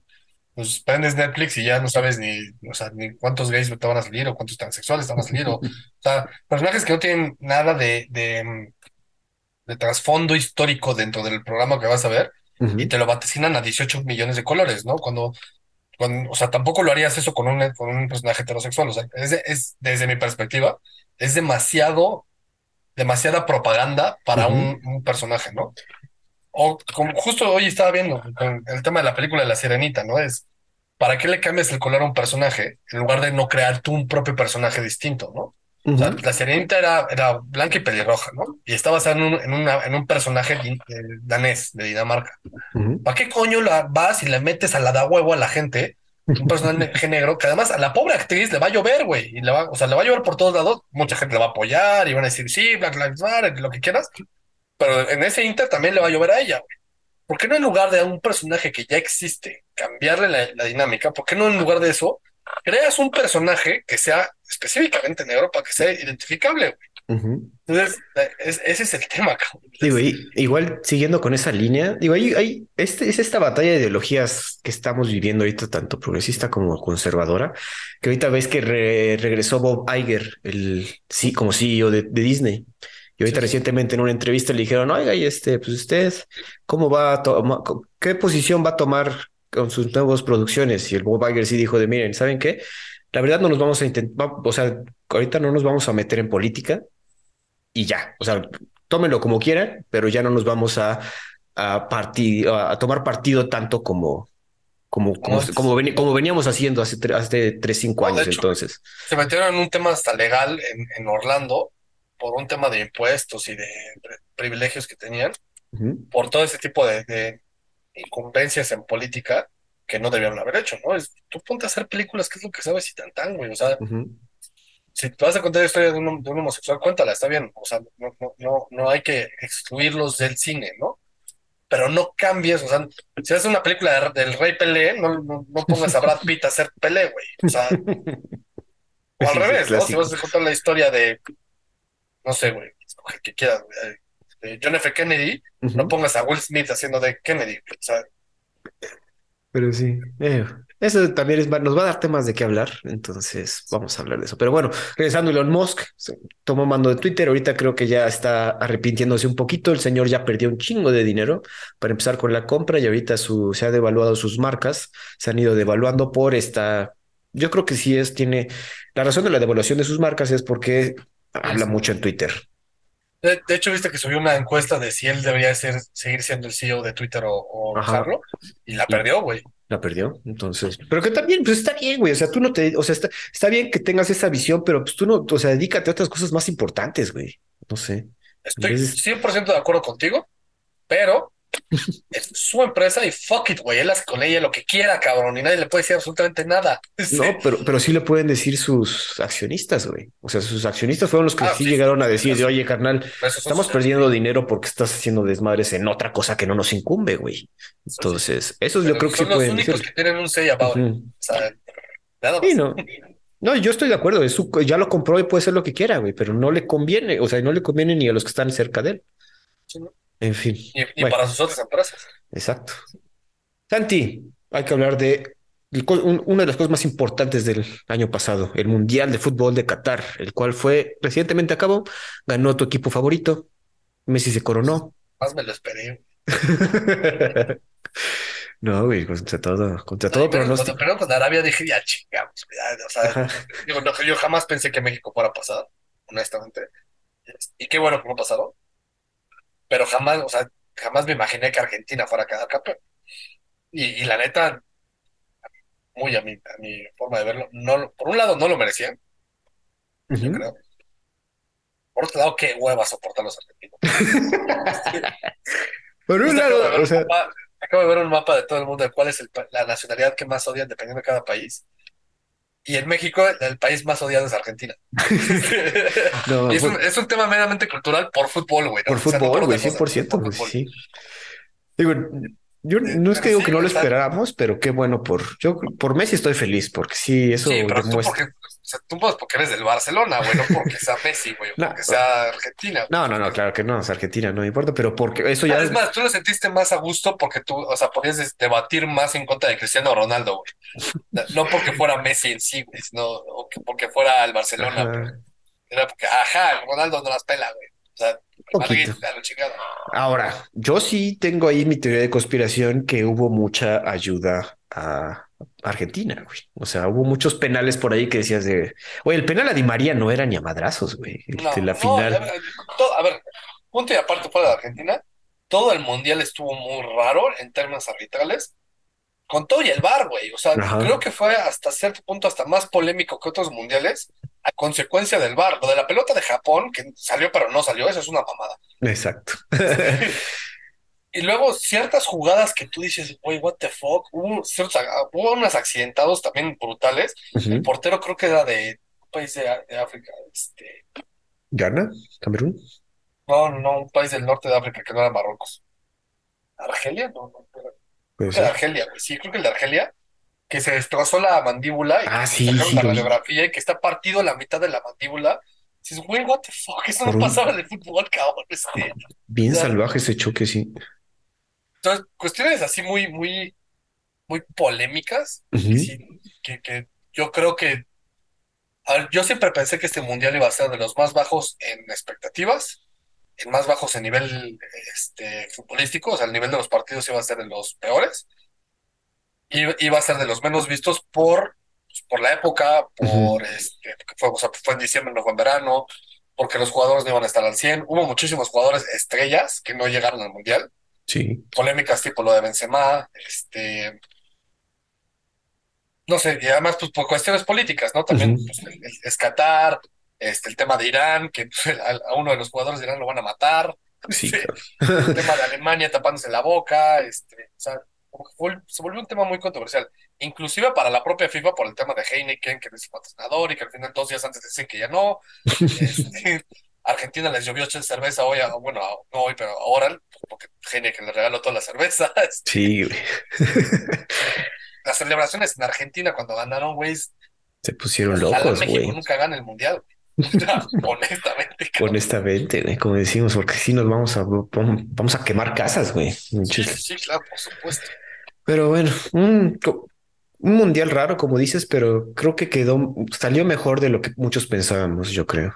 Eso sí, eso sí, completamente en fin, pasando al siguiente tema, fíjense que se llevó a cabo ya la COP27, hablamos de ella y lo importante de esta COP27 fue que se alcanzó un acuerdo para hacer un fondo para el pago a las naciones más afectadas, ciertamente, y esto va de la mano con otro tema, que viene en nuestra lista abajo y es que ha habido muchos fenómenos climáticos extremos, ¿no? Tanto sequías extremas en África, calores extremos en Europa, Estados Unidos y Asia, las tremendas inundaciones en Pakistán, ¿no? Igualmente, este año decidieron cambiar la capital de Indonesia porque la capital actual, es Yakarta, se está hundiendo a causa de varios temas climáticos y pues, cosas así. Entonces, está... No, todavía no la cambian. Están, el proyecto es construir una nueva capital. Ajá, pero ya dijeron que hay que hacerlo, ¿no? Entonces, sí, que no está como en proyecto, sino ya más bien, no, ¿para cuándo? Sí, exacto. Entonces, por lo menos ahorita en esta COP27, en esta conferencia de las partes, se llegó, a, se llegó a un acuerdo, no se llegó a todos los que se tenían que hacer, pero por lo menos ya el pago a naciones afectadas por parte de tanto naciones que no estén tan afectadas o que estén causando los cambios climáticos y inversión privada, ¿no? También, oye, bueno, aquí también lo quería comentar que no hizo tanto frío en Europa, cabrón, creo que están bien, bien calientitos, entonces eso como que un poco jodió los planes de Putin de congelar. De comillas, o sea, no, no fue un invierno tan brutal como otros. Pero como pensábamos todos, güey. Sí, claro, porque además aparentemente la, la, ¿cómo se llama? La onda polar o ¿cómo se llama? Ajá, onda, algo polar. Bomba polar, algo así. Los vientos polares, pues, llegaron a América en lugar de, Europa o, de, Asia. exacto. Grandes partes de Estados Unidos y de Canadá sí vivieron unas ondas polares brutales, cuando tradicionalmente esas ondas polares llegan en Europa, ¿no? Y, y, es cuando sufren los inviernos brutales que generalmente lo, sufren, pero lo sufren cómodos, calientitos en su casa porque tenían el gas ruso. Otra cosa que le salió mal a, Putin, ¿no? Él, contaba con que. Digo, que... aguántate, ¿eh? Porque todavía falta febrero. Exacto, sí, todavía no estamos, todavía no salimos. Febrero es cuando más crudo se pone. Exacto. Pero bueno, pasando a situaciones que no son de clima y regresando un poquito al fútbol, murió el rey Pelé, caray. O rey. O rey. Eh, una, noticia lamentable, la leyenda del mejor jugador del mundo, la verdad, el Rey Pelé. No sé qué. Digo, tuve Edson Arantes do Nascimento, mejor conocido como Pelé. Fue, bueno, murió el 29 de diciembre, en paz descanse. Originario de Tres Corazones, Minas Gerais, Brasil. Una noticia triste, pero pues ya estaba grande el señor. Ves que estaban diciendo que aparte murió de COVID, creo. Tenía cáncer. Aparte. Este, ya era un cáncer insalvable, creo que era de páncreas, una cosa así. Ajá, cáncer, cáncer en el intestino. Aparentemente su último deseo era poder ver todo, todo el mundial. aparentemente sí lo pudo ver, ¿no? Eso estuvo bien. Ahora sí que, que descanse en paso, Rey. Pues, muchos ya dicen que no es el mejor de la historia, porque pues, obviamente ha cambiado mucho el fútbol. Eh, yo soy de los que creen que sí fue el mejor de la historia, porque es el primero. exacto. Y es el que, o sea, y de hecho no sé si viste el video ese que se volvió viral de todo lo que hacen las estrellas de ahorita, todos, o sea, lo que hacía Zidane, lo que hacía Messi, lo que hace ese reciente, lo que hizo Roberto Bayo, lo que hizo Ronaldo, este, el Platini, el que tú quieras de reciente, Maradona incluso, este, Pelé lo hizo antes, ¿no? A la madre tal vez no con, con la fantochada o con la táctica tal cual tan perfeccionada como hoy, las hacen, pero sí ya, lo había, ¿no? Ya, lo hizo el primero. No, no, no lo he visto, güey, pero lo voy a buscar. ¿No lo has visto? Te lo voy a mandar, está brutal, güey. O sea, todos los movimientos de todos los jugadores los hace él. Este. Y eh, está muy. Justo estaba viendo yo un artículo de eso, que dice que cómo, cómo fue que el, fútbol brasileño se volvió tan, digamos, yoga bonito. El, tema del juego espectacular. Y que el, máximo exponente, pues, hoy en día es Ronaldinho, ¿no? Pero en un principio se es Pelé él fue el que inventó esa parte, esa, esa sensación de, fútbol, de yoga bonito. Y era porque en los 50 cuando tú jugabas fútbol y eran negros contra blancos, a los blancos no les marcaban faltas. Eran los patadones brutales a los negros y no les marcaban faltas. Entonces los negros tuvieron que eh, recurrir a ciertos regates o movimientos para evitar que los patearan, güey. Ah, Entonces ahí salen todos los regates y los movimientos fantásticos y así, obviamente pues poco a poco se fue perfeccionando y dejó de ser tan racista el fútbol como para que a los blancos. Pero pues se, quedó con esa tendencia del juego llanero, playero, este eh, espectacular, ¿no? Espectacular, no sabía. ¿eh? Descansa el Rey Pelé, nos dio tanto, todo el mundo lo reconoce, creo, creo que es el jugador más histórico que tenemos, junto con Maradona quizás, para desgracia de Santi, pero bueno, descansa el Rey Pelé. Eh, fíjate, Santi, que también hubo unos avances históricos en la, en la llamada carrera espacial. Las los avances en las tecnologías espaciales permitieron este año obtener, obtener las primeras imágenes de las galaxias lejanas a través del el telescopio espacial James Webb. ¿Cuál es el telescopio espacial James Webb? Es el último desarrollado, está pues el, con más tecnología de punta, el cual ha viajado pues, creo que ya va cinco, o sea, lo lanzaron hace cinco años y ya llegó al punto que tenía que llegar. Se llama, el punto está ubicado en, se llama Lagrange 2 y está cerca de 1.6 millones de kilómetros de distancia de acá. Entonces está lejos, ¿no? Y ya empezó a mandar imágenes, las cuales antes, ¿te acuerdas que mucho, muchos hablamos del otro telescopio? Ay, se fue el nombre, güey. Ah, pero bueno, teníamos un telescopio que nos mandaba imágenes así todos de wow, qué bonito y todo. Sin embargo, con el James Webb ya está mandando imágenes súper detalladas, más detalladas y en otras frecuencias, las cuales su antecesor, creo que era el Hubble, no, podía mandar. Entonces, es algo que nos va a dar, que apenas está dando información. El Hubble, exacto. Ese fue el otro que ya, no sé si está retirado, pero era el que enviaba antes las imágenes espaciales. Ahorita James Webb tiene pues una ventaja tecnológica muy cabrona y nos va a permitir conocer más acerca de nuestro universo. Santi, ¿algo que aportar aquí?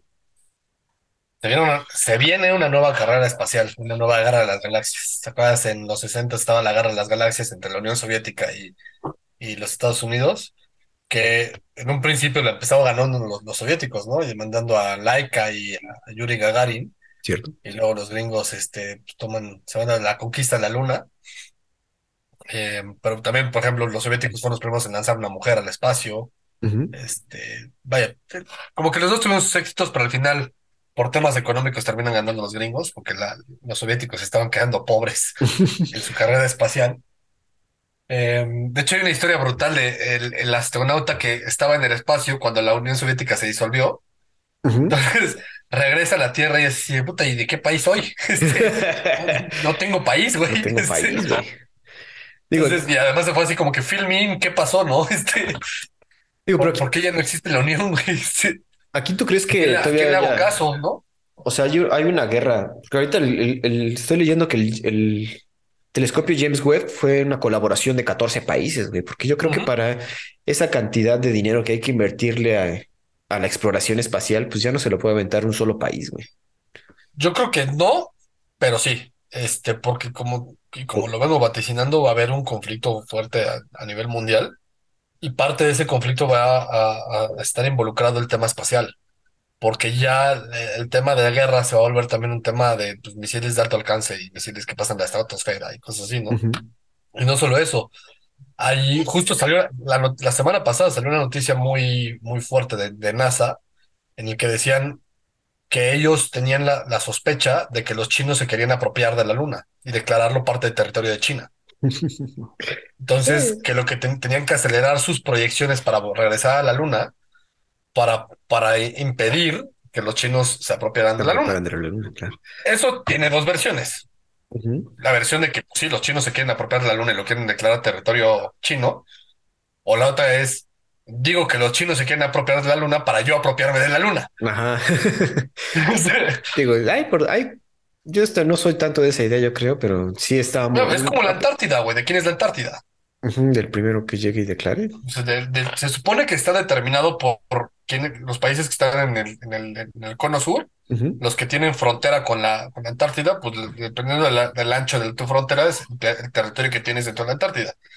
Pero es un desmadre, güey. Nadie le hace caso y nadie se mete en eso. Exacto. lo mismo pasa. ¿Quién es la luna, güey? ¿La luna es de la humanidad? Este, no sé, güey. O sea, yo creo que sí puede haber una, en los próximos años una guerra espacial. Eh, porque además también son telecomunicaciones, güey, los satélites y este show. Sí, no, eso va, yo ahorita, o sea, no suena tan descabellado ya que lo, ya que lo apuntas, porque sí estamos, tendemos a querer apropiarnos de todo, sea país, sea, sea individual. la película de Avatar, es la misma historia. es correcto. Santi, nuestro último tema, tú querías hablar mucho de esto. Fíjate que surgió mucho en este año 2022 el uso de inteligencia artificial en diversas aplicaciones, en diversas, bueno, no computadoras, sino en diversas aplicaciones más que nada. Eh, en uno de esos fue el ChatGPT, creo que tú ya jugaste con ella. Otro ejemplo es Lensa, una aplicación para hacerte dibujos con tu carita más bonitos y situaciones donde están usando inteligencia artificial para mejorar o aumentar las capacidades del, del usuario, ¿no? En el caso del el uso, la manipulación de fotos, digo, ya dicen que ya cualquiera puede ser artista y de hecho está, hay un debate muy grande entre los que usan estas aplicaciones de inteligencia artificial para crear, otra vez arte entre comillas, porque esta, esta inteligencia artificial tiene que basarse en algo, ¿no? Y se basa en todo el repertorio, todo el corpus que existe de imágenes en Internet para generar una nueva, ¿no? Pero no es algo original, sino que está usando tanto estilos de arte, tanto trazos, tanto personajes para crear, entre comillas, algo nuevo, ¿no? Santi, tú jugaste con ChatGPT, creo que eso todavía también tiene una implicación todavía más fuerte. Bueno, ambas. A ver, este, a mí me da pavor. O sea, estuve dos horas jugando con él, está brutal. O sea, sí está sorprendente y sí te dices, wow. O sea, qué, qué buen pedazo de tecnología, pero qué fucking miedo, güey. O sea, es, es una combinación entre Matrix, Terminator. este, de hecho, justo vi una, una persona que estaba argumentando que decía, era una, una persona de, de cine, ¿no? ¿no? nada, nada que ver con OpenAI, pero que decía que Matrix, no, que Terminator era una precuela de Matrix. Entonces, y güey, hace sentido, ¿no? Y el tema de lo de ChatGPT, estuve jugando yo con él como dos horas por un lado se vuelve adictivo, ¿no? Le quieres preguntarle cualquier cantidad de estupideces y que te diga cualquier cantidad de tonterías. Pero también le puedes hacer cosas muy serias.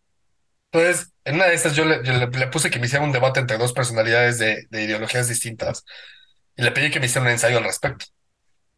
Este, en un principio me puso el ensayo y me puso 140 palabras, ¿no? Pues le dije, no, hazme un ensayo de 700, de 700 palabras de este tema. Y lo expandió, güey. Y además, o sea, se tarda tres segundos en pensar y lo, empieza a escribir. Entonces tú lo vas leyendo conforme lo está escribiendo, güey. Entonces, o sea, está brutal, pero por otro lado, a ver, piénsalo tú como profesor de universidad, de prepa o de secundaria, güey. Está cabrón. Tienes un ensayo acerca de cómo la obra de Shakespeare influyó en eh, la época de este, Isabelina en el Reino Unido. ChatGPT, ta, ta, ta, ta, ta, lo pones y te hacen el ensayo, güey. Sí, güey. Y entonces, tú como profesor, ¿cómo, ¿cómo sabes que lo escribió él? En teoría, como profesor, y te lo digo con la experiencia que, fui profesor de prepa, sabes por cómo escribe el alumno, güey. O sea, dices, güey, este no es tu lenguaje, esta no es tu forma de escribir, lo que tú quieras, ¿no? Pero ¿cómo se lo, o sea, cómo lo puedes reprobar por haberlo, no, no haberlo hecho él, ¿no? O ¿Cómo lo calificas? Este, entonces, se, se, vuelve, se vuelve una amenaza real, güey. Cierto. Entonces, y eso es una amenaza real para la educación en específico, ¿no? Pero también para la investigación científica, güey. Porque entonces tú ya, tú le puedes poner, y yo lo hice, le puse, escríbeme un código para InsurTech para vender seguros de vida indemnizatorios. Y me escribió un código. No mames. Entonces, en teoría, digo, tienes que ser muchísimo más específico, le tienes que meter ciertas variables, etcétera. Pero en teoría yo le puedo hablar hoy a mi sitio y decirle, oye, ¿qué crees que ya no te necesito, güey? Tengo el chat GPT, güey. Es que eso está cabrón, güey. Está brutal, güey. O sea, este sí es el futuro de, de, de Sarah Connor y de Neo, en el que, güey, la inteligencia ya resuelve cosas muchísimo más complejas, que resuelven la vida por un lado, pero por otro lado generan una cantidad invariable de problemas con connotación. Pues, o sea, por ejemplo, o sea, hablando de tema político, yo le puse, escríbeme este, un argumento en contra de tal gobierno, ¿no? Y me contestó así, no puedo escribirte un, un, algo en contra del gobierno porque no me encuentro en ese país, fue lo primero que me dijo. No me encuentro en ese país, pero además no puedo predecir futuros y no tengo, yo no, yo no tengo un punto de vista, este, mi punto de vista es 100% factual, no puedo tomar posiciones en contra o a favor. Entonces, eso es ahorita, güey, pero si, se vuelve loca, güey. no, pero tiene implicaciones, como dices, socioeconómicas muy cabrón. O sea, eso de que digas que ya no necesitas a tu sitio porque se lo puedes pedir a la inteligencia artificial. Y recientemente vi un, un tweet de un cabrón que utilizó tanto ChatGPT como Lensa o la aplicación de imágenes para hacer un libro para niños, güey. Entonces le dijo al, le dijo a la ChatGPT, ármate una historia para un niño que hable de esto le dijo a Lenza, ármate unas imágenes que hablen de esto y hizo un pinche libro y lo vendió en Amazon, cabrón. ¿Qué- Lo hizo en- ándale eso, güey. O sea, Lo hizo en un fin de decir semana, qué buena idea me acabas de dar porque le voy a pedir que me, que me escriba un cuento para mandar a dormir a mis hijos hoy y lo voy a hacer.